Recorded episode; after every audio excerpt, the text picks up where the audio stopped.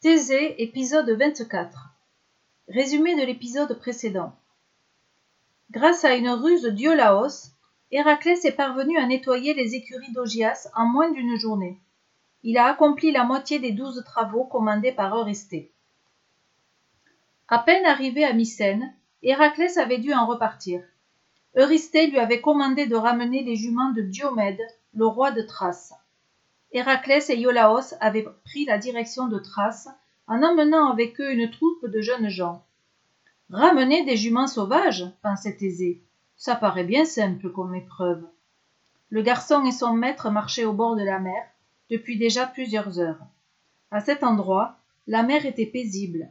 Quelques voiles de pêcheurs scintillaient à l'horizon. Plonger son regard dans l'eau bleue donnait à Thésée la nostalgie de sa ville natale. Il aurait aimé retrouver son insouciance, être à nouveau un gamin, rieur, qui courait sur la plage. Que de choses terribles s'étaient écoulées depuis qu'il est son départ. Il ne retrouverait plus jamais la légèreté de son enfance. Conidas marchait en silence à ses côtés. On aurait dit qu'il lisait à l'intérieur du cœur de Thésée. Mais une sévère dispute les avait opposés quelques heures plus tôt, et Conidas gardait ses distances. Il serait sage de rentrer maintenant, avait proposé Conidas. Il reste encore six travaux à Héraclès, et je crois bien que tu en as assez vu. Alors là, pas question, s'était emporté Thésée. Je veux suivre ces aventures jusqu'au bout. Conidas avait argumenté, Thésée aussi. Le professeur avait cédé. Il se le reprochait déjà, et décidait qu'il profiterait de la première occasion pour ramener Thésée chez lui. Alors qu'il s'arrêtait alors qu'il s'arrêtait au bord d'une source d'eau claire pour se désaltérer, Conidas et Thésée croisèrent un autre voyageur. Tout à ses pensées, Thésée ne lui accorda pas un regard. Mais Conidas, toujours sur le qui-vive, remarqua aussitôt l'attitude étrange de ce compagnon de hasard. Celui-ci était drapé dans une longue cape qui lui arrivait aux pieds, et malgré le soleil brûlant, il avait ôté son chapeau. L'œil perçant de Conidas ne tarda pas à apercevoir entre les plis de la cape ce que l'homme cherchait à dissimuler. Il portait des sandales ailées. D'ailleurs, son chapeau aussi était doté d'ailes. Conidas ne put alors plus aucun doute. Il s'agissait du dieu Hermès.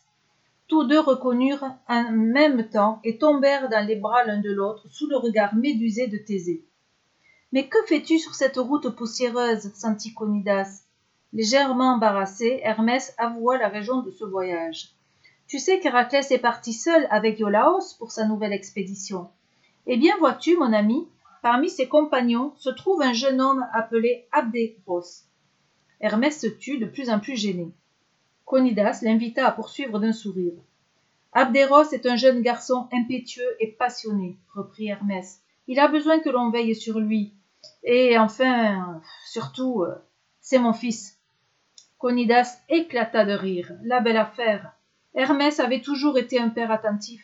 Qu'il suive Abdéros de loin n'avait rien de surprenant.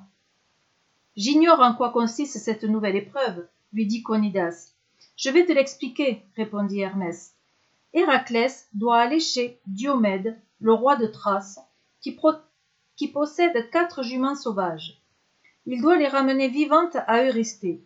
Et c'est tout s'étonna Conidas. De simples juments? Hermès baissa la voix, ajoutant Non, des juments tout à fait spéciales. Elles se nourrissent de chair humaine. À ces mots, un frisson parcourut le dos de Thésée. Héraclès et ses amis ignorent ce détail, poursuivit Hermès d'un ton préoccupé, et il n'y a pas une minute à perdre. Rejoignons-les. Pendant ce temps, Héraclès et sa bande avaient investi par surprise le palais de Diomède. En un instant, les valets d'écurie furent maîtrisés. Héraclès s'approcha des fameuses juments. Elles étaient de très haute taille et d'allure princière.